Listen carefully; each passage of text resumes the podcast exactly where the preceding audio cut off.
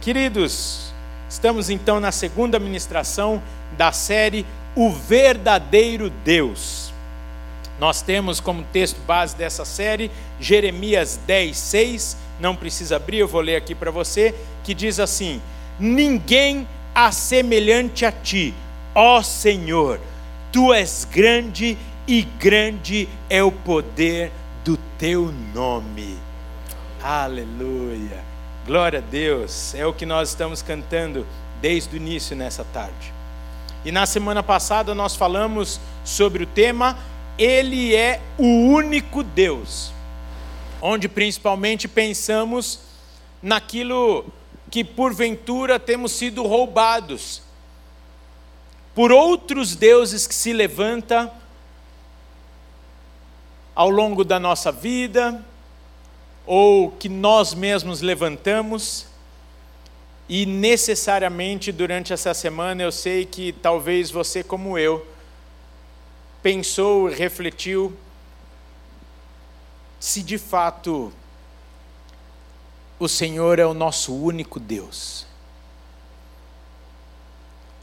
É uma pergunta séria, crucial, não só para essa nossa vida, mas para toda a eternidade. Nós pensamos se de fato ele é único, ou se o sexo, dinheiro, fama, carreira, até a família tem ocupado um pedacinho do trono de Deus. Aí você vai falar assim: Ô oh, Rafael, um pedacinho do trono de Deus não tem tanto problema assim. Vamos aproveitar que a Yara caprichou e pôs esse trem aqui. Eu espero que eu não escandalize os irmãos com o que eu vou falar agora, tá bem? Não estou desonrando nosso Deus. Mas um Deus tão grande. Iva, acabamos de falar do acampa dentro, viu, Iva? Foi bom demais. Muito obrigado você e todo o Kids pelo evento fantástico que tivemos. E voltando aqui, espero que você não se escandalize, mas imagina que esse trono aqui é o trono do nosso coração, onde Deus, esse Deus tão poderoso, tão grandioso, majestoso, o único e verdadeiro Deus, deve ocupar lugar. E conforme nós vamos colocando outros deuses na nossa vida, como citamos aqui, o sexo, poder, dinheiro, fama, família, ministério, etc, etc, nós vamos tirando Deus de ladinho e eu não consigo imaginar um Deus tão poderoso sentado. Eu ia usar um termo aqui, eu ia escandalizar demais. Ô, gente, não tira foto, não. Se tirar. Não, pode tirar, mas não posta, tá bom? Ou posta com a legenda certa. é, hoje é perigoso. e ainda mais que eu ia falar, mas eu vou ter que falar agora. Me permita, com toda com todo respeito e zelo, eu não consigo imaginar esse Deus todo-poderoso sentando a meia banda no nosso coração.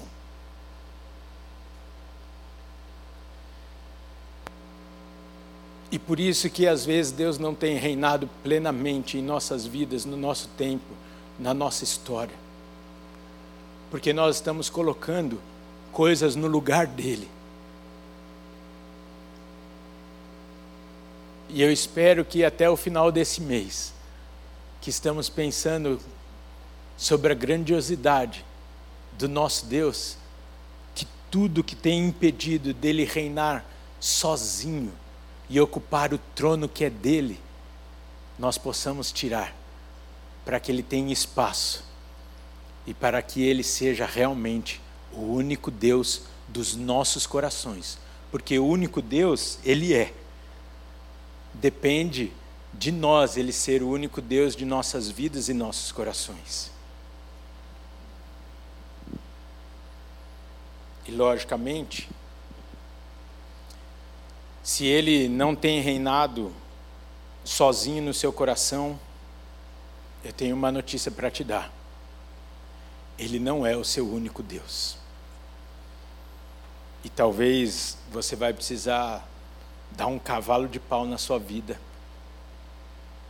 e fazer uma mudança radical na sua agenda, nas suas prioridades, nos seus costumes, etc, etc, etc.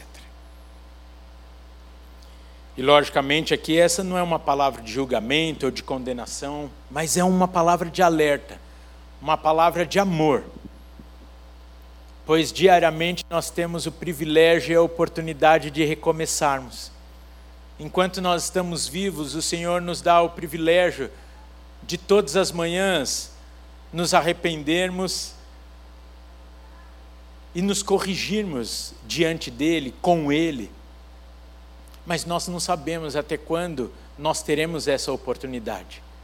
Nós não sabemos quando o Senhor voltará, ou até quando nós estaremos vivos. Portanto, queridos, arrependemo-nos o mais rápido possível. Se possível, e se o Senhor estiver falando no seu coração ainda hoje, nessa tarde, eu vou usar aqui uma expressão, ele tem pressa, porque ele te ama tanto, e ele quer derramar a vida abundante dele sobre a sua vida, sobre o seu ser, sobre os seus dias, sobre a sua história.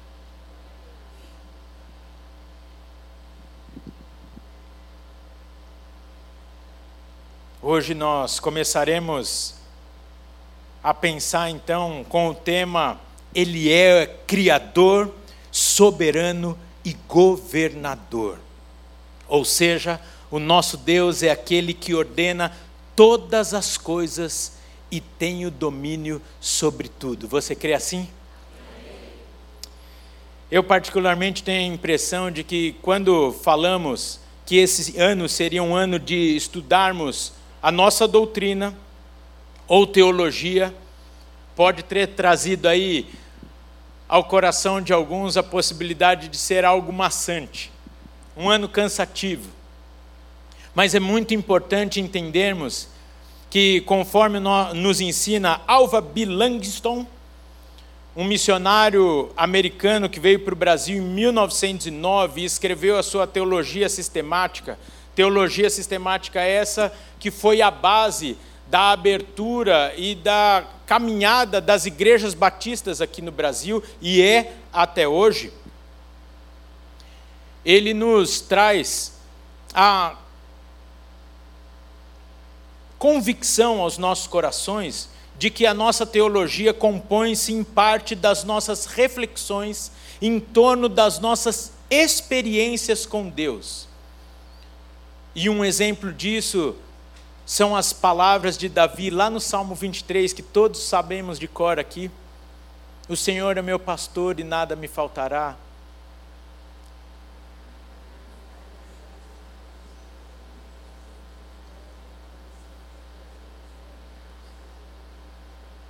Olha só esses crentes, hein?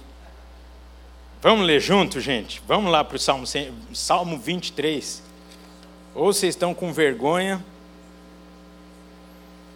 Olha que declaração linda de alguém que conheceu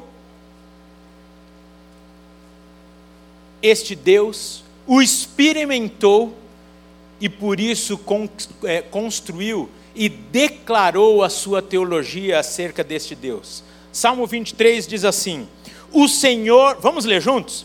No 3, 3. O Senhor é o meu pastor, nada me faltará.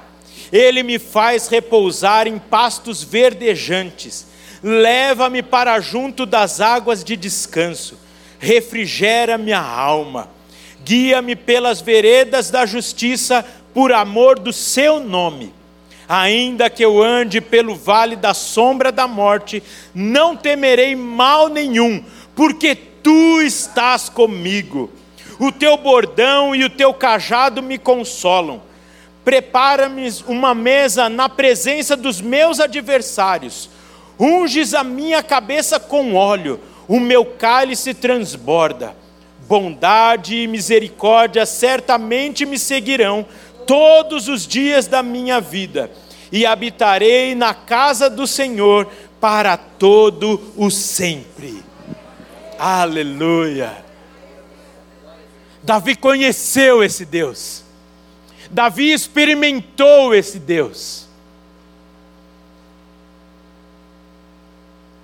Davi sabia quem ele era, o seu chamado. Tanto que quando o rei lhe pergunta: Quem é você para desafiar esse gigante? Ele fala: Ei, já matei o urso e o leão, eu sei o que eu estou fazendo. Não é a minha primeira vez, não. Eu sei na autoridade de quem eu estou indo. Porque Ele já me sustentou, Ele já me fortaleceu, Ele já me guardou.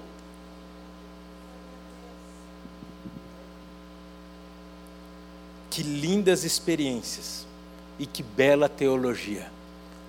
Aí eu te pergunto: você tem construído isso na sua vida? Você tem tido experiências com Deus?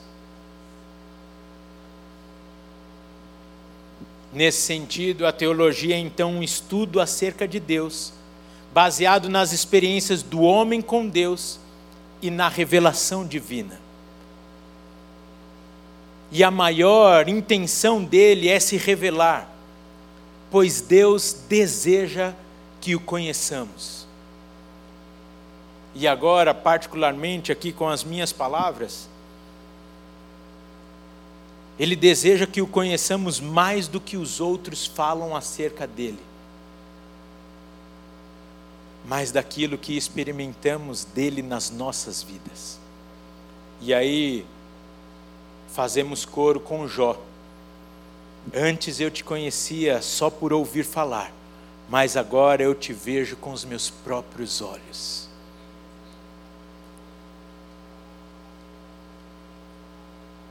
Eu não quero aqui dar a impressão de uma heresia, mas particularmente eu quero te dizer: se você está no meio de uma luta, dá glória a Deus aí, porque o Senhor está escrevendo a história junto com você. Ele está ele tá te dando experiências. Ele está te dando oportunidades de o conhecer. Para que você testemunhe com a sua boca e com o seu testemunho eu sei o Deus que eu sirvo, eu experimento esse Deus, eu experimento dia a dia essa graça, esse poder, esse amor, a misericórdia e os milagres dele na minha vida, e posso afirmar que ele é o mesmo ontem, hoje e será eternamente Deus. Você crê nisso, meu irmão, minha irmã? Portanto, que cada estudo desse ano nos leve a muito mais do que uma organização de ideias, uma organização de ideias teológicas, mas de experiências com Deus acerca dos temas que nós estamos pensando mês a mês. E nessa esteira, eu te convido então a pensar na seguinte definição de Deus, trazida pelo próprio Langston: Deus é espírito pessoal perfeitamente bom, que em santo amor cria, sustenta e dirige tudo. E é muito interessante pensarmos aqui nas várias percepções que podemos ter de Deus. Eu preciso de dois voluntários aqui em cima, sem vergonha. Não, não que seja sem vergonha, mas que não tenha vergonha de subir aqui. Rapidinho, dois voluntários. Não vai ganhar nada, mas também não vai perder. Isso, já temos um, por favor. Venha mais um aqui, gente. Isso. Maravilha.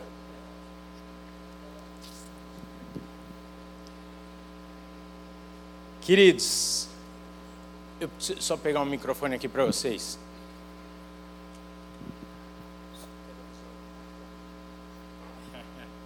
Eles já estão aqui falando quem vai ficar com a mãe. Eu cheguei primeiro. Por favor, me descreva o que você está vendo aqui. Por favor, descreva para a igreja o que você está vendo. O que é isso? É uma manga, aparentemente madura. Madura. Muito bom. Aparentemente. É uma manga. Não, pera. Ah, bom. Desculpa. cortada. Quem está com fome já diz o texto: bem alimentado para o tempo.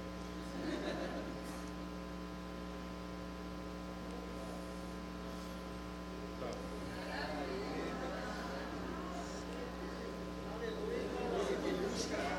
O que é isso? Posso falar a verdade? Eu falo para minha esposa: Deus criou o homem, Deus criou a mulher, depois Deus criou a manga. É maravilhoso, é a fruta que eu mais gosto. Minha manga. Descreva. Descreva para nós o que é isso aqui. Uma manga cortada. O que mais? É deliciosa. Tava doce. Tava doce. Tá doce. É. Madura. Tá sobre a mesa. Tem uma faca do lado. O que mais? Um copo d'água. É, pronto, deixa, vamos, vamos deixar só na manga. Só uma... Obrigado, queridos. Vamos aplaudir os nossos atores dessa tarde. Eu só não vou falar do Oscar aqui que pode dar ruim. Pode, pode dar tapa esse negócio aqui. O que nós estamos fazendo aqui neste ano é abrir a palavra de Deus, assim como nós fizemos com essa fruta, e conhecê-la cada vez mais, aprofundando aquilo que nós sentimos e, portanto, aprofundando aquilo que nós cremos e, por consequência, vivemos. Aprofundarmos não somente o nosso conhecimento intelectual, mas daquilo que nós temos provado. Vocês vão falar, puxa, o Paulo saiu bem melhor. Não. Tadinho, o primeiro irmão estava aqui, ele só pôde, pôde ver, é uma manga, uai. E ainda foi muito preciso em falar, aparentemente está madura. Mas ele podia falar se era doce? Podia falar se estava de fato madura ou não? Uma percepção limitada daquilo que ele enxergava de longe. Ah, mas nosso segundo irmão ele provou. Foi aberta essa manga. Ô Paulo, depois eu vou te dar. Eu não sabia que a manga era. É, então pronto, eu te dou depois a manga, não tem problema. Que ele, ele desceu com a expectativa de que ia levar o prêmio, né? Mas o Paulo ele provou, ele pôs na boca. E a alegria dele foi totalmente diferente da nossa. É ou não é?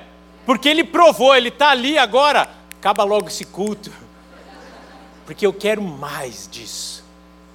Porque ele hoje sabe que essa manga aqui está boa. E a descrição diferente aqui dos nossos dois irmãos nos enriquece, mas também pode nos levar ao erro. Porque se a pessoa estiver enviesada em relação àquele objeto, ela pode me levar ao erro e pode te levar ao erro. O que chama isso, segundo as Escrituras, heresia. E tem um monte de crente aí indo atrás disso.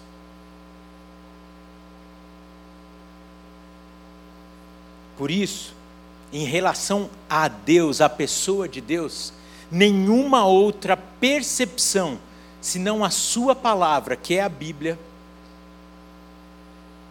e também as falas de Jesus, em especial, devem guiar o nosso coração e devem definir quem é Deus para nós. Até porque, em especial, as palavras e a vida de Jesus devem ser determinantes para nós entendermos quem é Deus, o Pai, porque toda a revelação de Deus culminou em Jesus Cristo e ninguém conhece-o tão bem como Ele. E como esse pano de fundo aqui nos dá base para começarmos então a pensar acerca desses três pontos propostos para hoje. E o primeiro deles é: Deus é Criador. Vamos dar fundamento bíblico então para o que nós estamos falando? Eu peço que você então abra comigo a sua Bíblia em Gênesis 1. Oh, ficou fácil, hein? É só começar a folhear sua Bíblia aí que vai dar.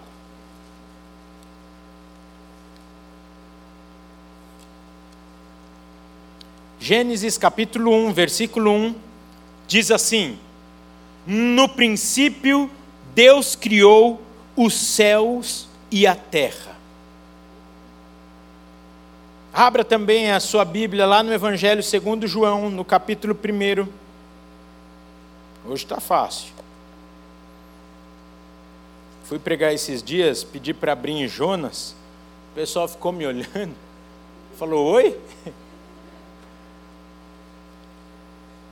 João capítulo 1, versículos 1 até o terceiro, diz assim: No princípio era o Verbo, e o Verbo estava com Deus, e o Verbo era Deus.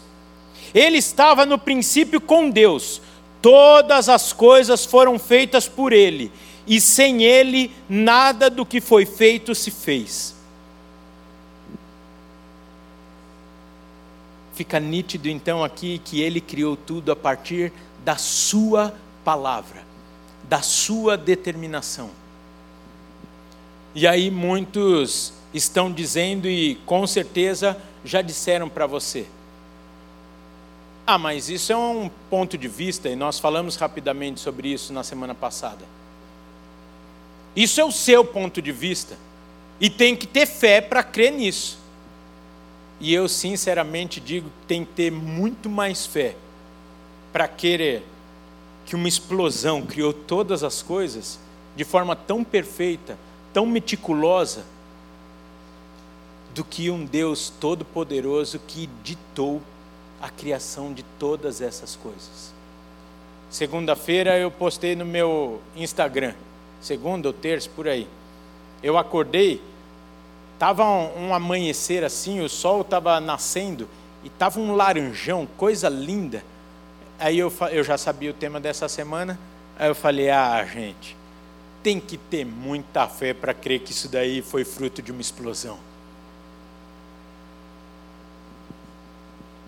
Particularmente, para mim, o criacionismo é até mesmo lógico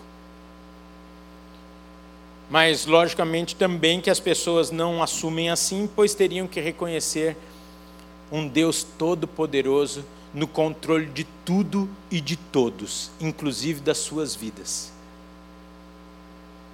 E é o que eles não querem, porque o inimigo gosta do caos, gosta da baderna.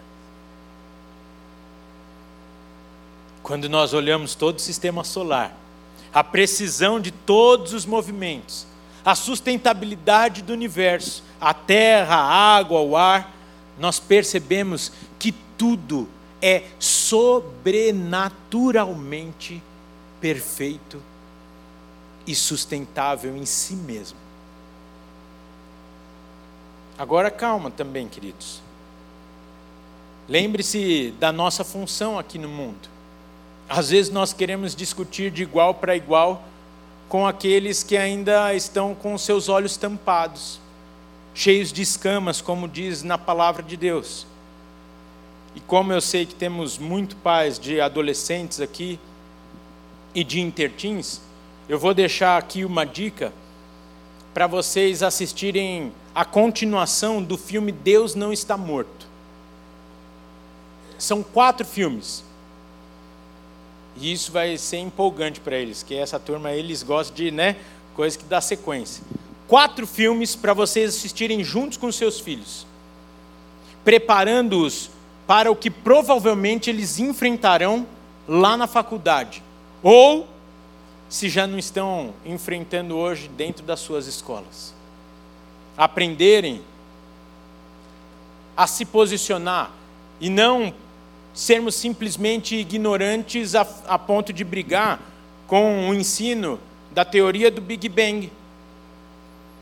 Antes, ensinarmos os nossos filhos a terem um conhecimento necessário para que, inclusive, fundamentem a sua fé.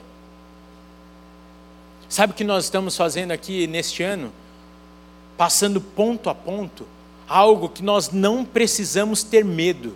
E muitos crentes fogem de, entre aspas, debates, de discussão, com medo de perder a sua fé. E o seu filho, os meus filhos, logicamente, então eu vou usar os nossos filhos, estão sendo demasiadamente atacados por isso. Pais, não fujam da responsabilidade de formar os seus filhos. E a formação está aqui. Ah, Rafael, eu não conheço tanto a Bíblia assim, queridos. A mim e a você cabe anunciar. O conhecimento, o convencimento está nas mãos do Espírito Santo. É quem vai convencer, é quem vai tocar nas profundezas, nas bases do entendimento.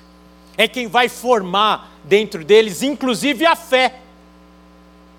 A mim e a você cabe, como falamos na quinta-feira, no Pais e Filhos, o exemplo e o discipulado dentro das nossas casas.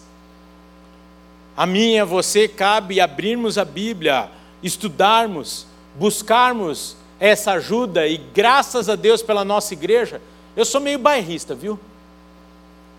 Não, não sou bairrista. Não, não é, eu falei, é, é, eu falei errado aqui. Não é que eu sou bairrista. Eu tenho não existe orgulho santo. O que, que eu uso para isso? Miriam, minha consultora para palavras especiais. Alegria mais, mais que alegria.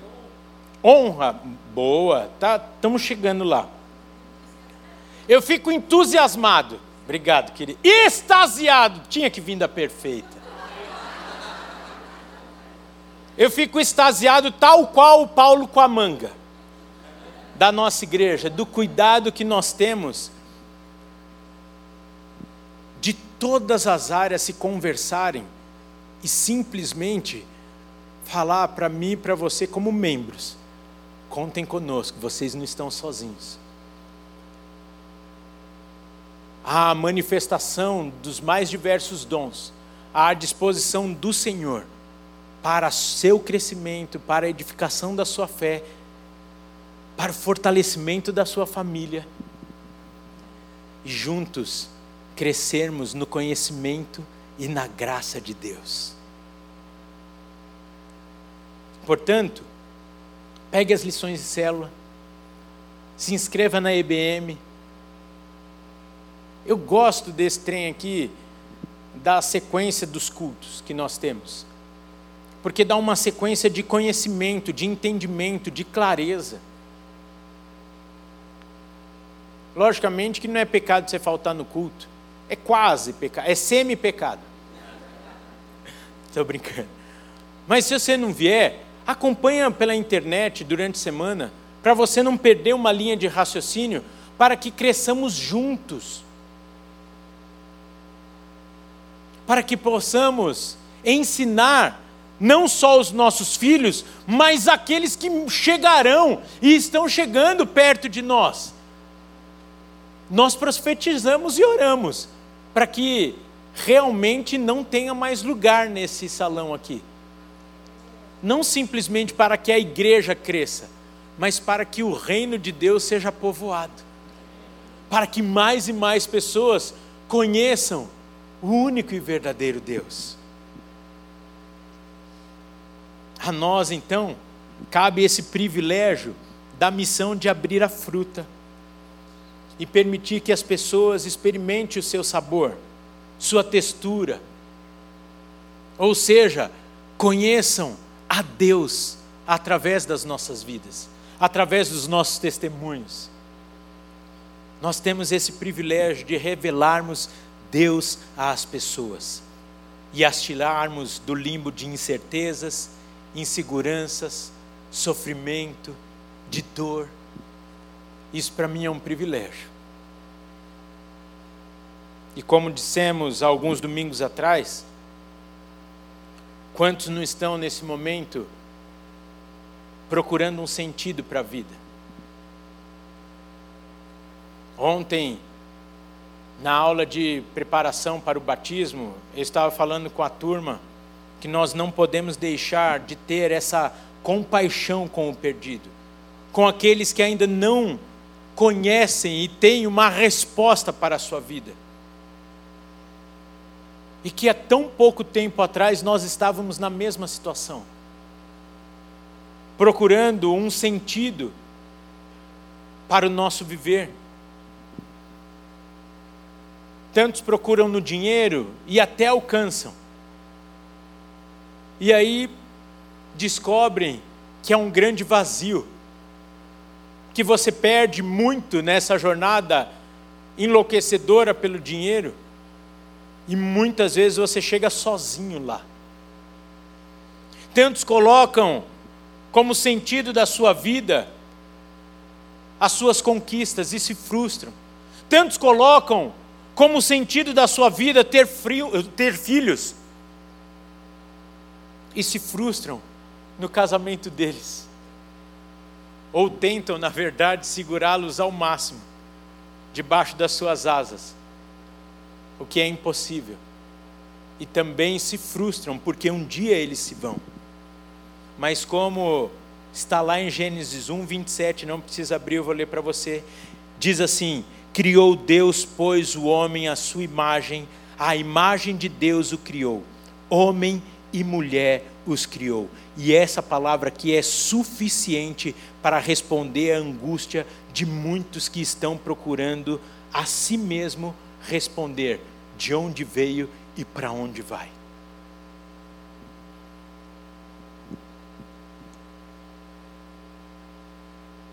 Que nós possamos essa semana e ao longo da vida tomarmos a nossa faquinha e abrirmos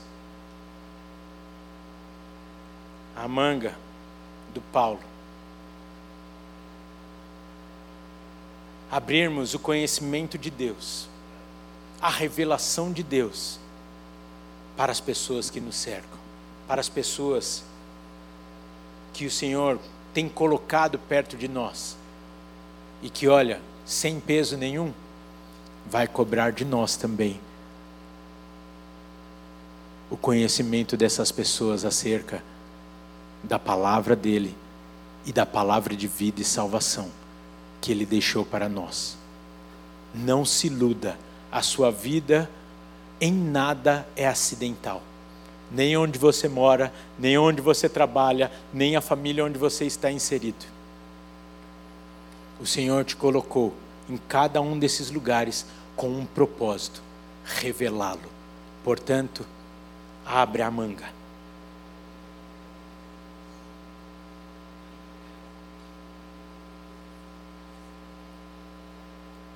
E com esse santo amor, Ele também nos criou.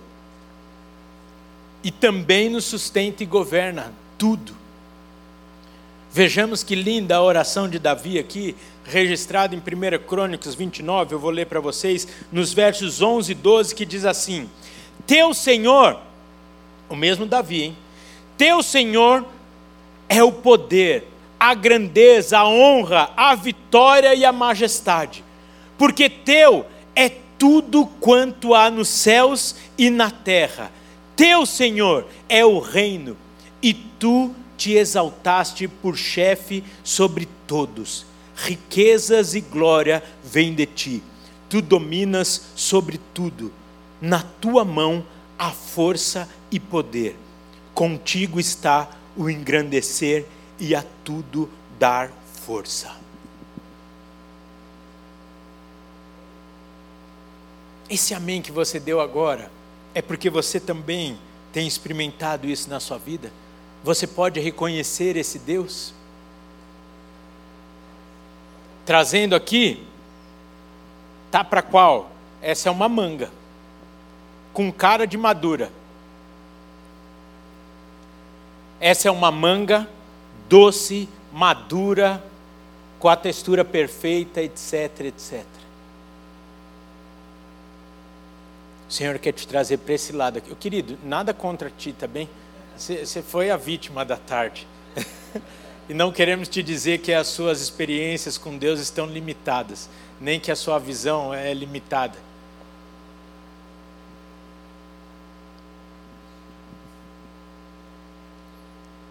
Por lógica, queridos, aquele que cria é também aquele que é soberano sobre todas as coisas e governa o mundo com a sua palavra. Palavra essa que fez tudo o que existe existir.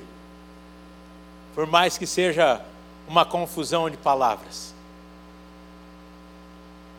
Corra comigo lá em Daniel, capítulo 4. Daniel 4. Versículos 25 e 26.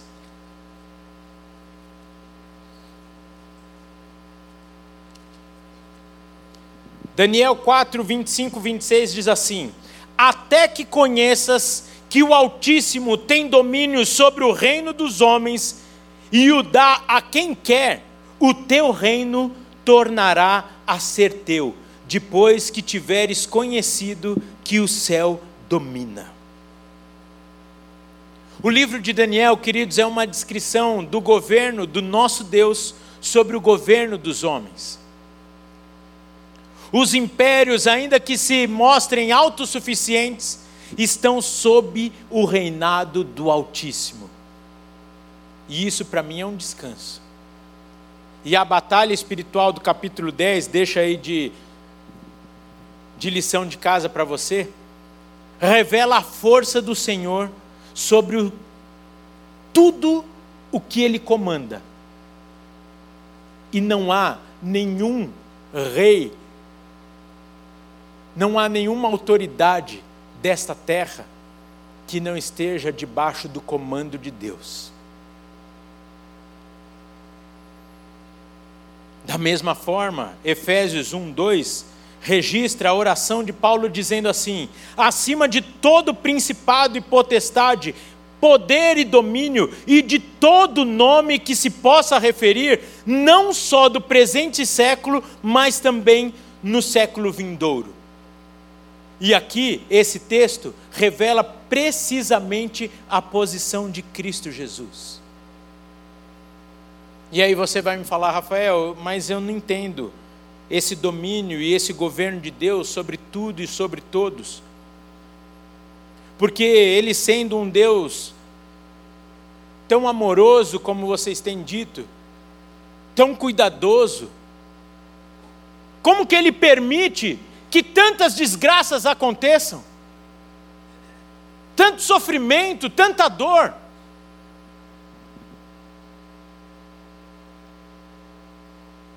Queridos, com muito temor e respeito, eu vou te dizer que Deus não tem nada a ver com o pecado da humanidade. Ele é santo, soberano. mas também, sendo justo, ele concedeu o livre-arbítrio para as pessoas. Deu a elas a possibilidade de escolherem, de terem liberdade nos seus posicionamentos, nos passos da sua vida. Eu vou dar aqui um exemplo que eu sei que é chato, eu sei que é, mexe conosco, porque muitos já sofreram isso, outros até mesmo sofrem com isso, mas o exemplo claro disso, tão simples, são as enchentes. Deus criou tudo bonitinho, os rios, o seu curso, as vegetações apropriadas no seu leito, tudo perfeito. Aí vem o homem, o que faz? começa a mudar o leito do rio, afasta tudo ao seu redor, começa a pavimentar, começa a pôr asfalto em tudo, começa a mudar aquilo que era natural, aí cai a chuva, aí alaga tudo. E a culpa de Deus onde está? Eu sei que é simples o exemplo, mas ele nos faz entender tantas coisas que acontecem neste mundo e que muitas vezes questionamos a Deus. Em contrapartida, eu também não posso fugir do questionamento de tantos acerca, por exemplo, da morte de um bebê.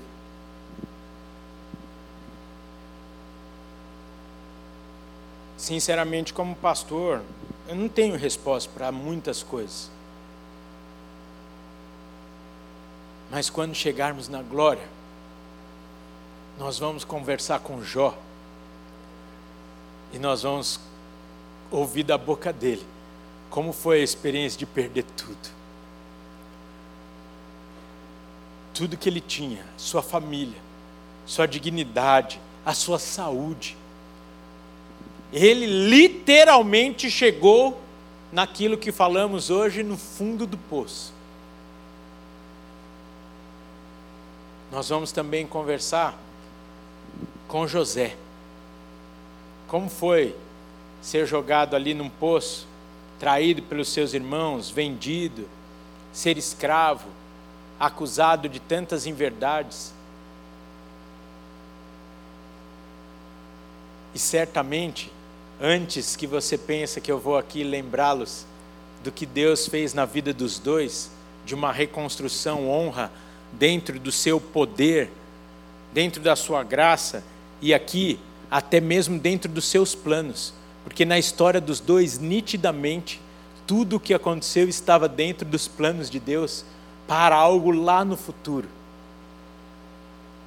E antes de ouvirmos deles essas experiências, nós perceberemos também a perfeição de Deus em tudo nas nossas vidas na minha e na sua história. Ele é o único Deus. Agora vocês me lascaram. E eu ia falar da tela de hoje aqui. Que é o Criador, soberano e governa todas as coisas. Rafael, isso é na minha vida? Não sei. Se Deus está sentado só aqui no cantinho, pode ser que não. Mas eu te afirmo que se Deus está sentado no trono de governo, todas as coisas cooperam para o seu bem.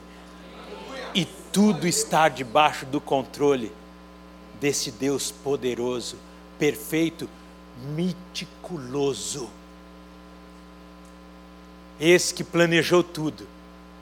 Um ano com 365 dias e nos mais especiais com 366, onde nascem as pessoas mais especiais.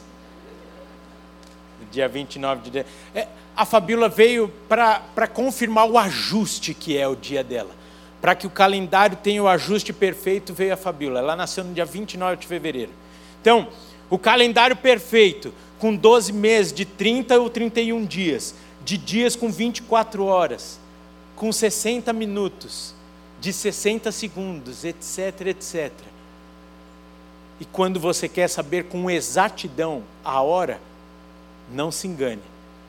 Mais do que o seu relógio ultrapotente, o sol vai te indicar. E com isso você vai ver que Deus é perfeito nos detalhes.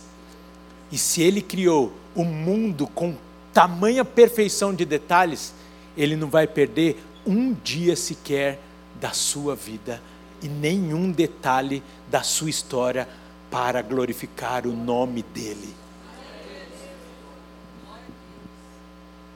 E você vai falar quem é Deus, muito mais do que você tem visto, mas do que você tem percebido, daquilo que você tem desfrutado. E é isso que Deus quer fazer na sua vida. É fácil? Não. Não é fácil. É o certo? Temos a opção? Há uns cinco domingos atrás aqui eu falei: crente sofre porque quer. E eu continuo afirmando isso. Porque se nós realmente conhecermos esse Deus, entendermos o seu poder, a sua soberania, o seu governo sobre tudo e todos, a nós não cabe a preocupação. A nós cabe simplesmente entregarmos o controle das nossas vidas e confiarmos nele. Você topa fazer isso? Que tal você ficar de pé então?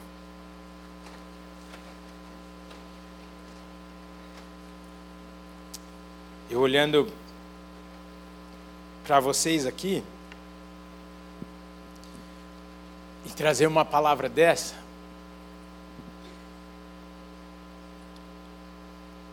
um desafio. Porque para alguns aqui, eu estou olhando e sei que estão clamando por uma porta de emprego. Eu olho para minha irmã enlutada duas semanas. Eu olho para tantas situações aqui que nós temos orado. E chega uma hora que a teologia não pode ser meras palavras organizadas na nossa mente e no nosso coração, mas deve ser as nossas experiências com Deus.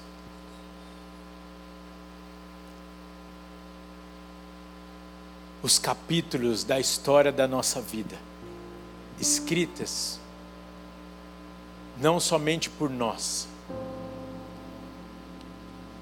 mas por Deus, sendo nós simplesmente os atores dessa história. Atores é muito diferente dos autores. O problema é que nós, muitas vezes, como atores, queremos assumir o papel do autor do diretor. E eu não sei se você já teve a oportunidade de participar de uma peça, de um filme. Fica a dica aqui, entra lá em contato com o criativo e a próxima peça de domingo que vem não dá mais. Mas na próxima venha fazer parte. Mas aí você vai vir com o coração sabendo que você vai ser guiado. que você não vai fazer aquilo que você quer fazer. Vai ter uma diretora aqui, que a gente tem umas três diretoras aqui, que vão falar: não, vem. Você tem que fazer assim. Você tem que levantar a mão assim. Sorriso. O Ale vai ficar cheio de orgulho que eu vou falar agora. Olhe pela quarta parede. Hã? Quarta parede. É, é quebrar a quarta parede. Eu estou ruim, hein? Quebrar a quarta parede. Eu estou ouvindo isso e a apresentação no domingo eu não aprendi ainda. Quebrar a quarta parede, eu tenho que escolher alguém assim, ó, e ficar fixo nela, assim, ó. Ó, oh, turma do criativo lá. Oh, vocês estavam aí? As diretoras estão tudo lá. Ô, oh, Nath, você gostou, Nath? E, é, vamos ver domingo. ai, ai, ai. Hã? Ei, glória a Deus. Tá ruim de ator, hein?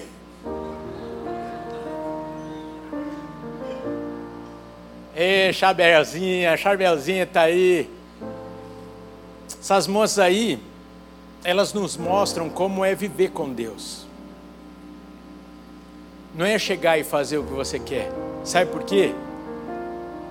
Porque o texto já está pronto.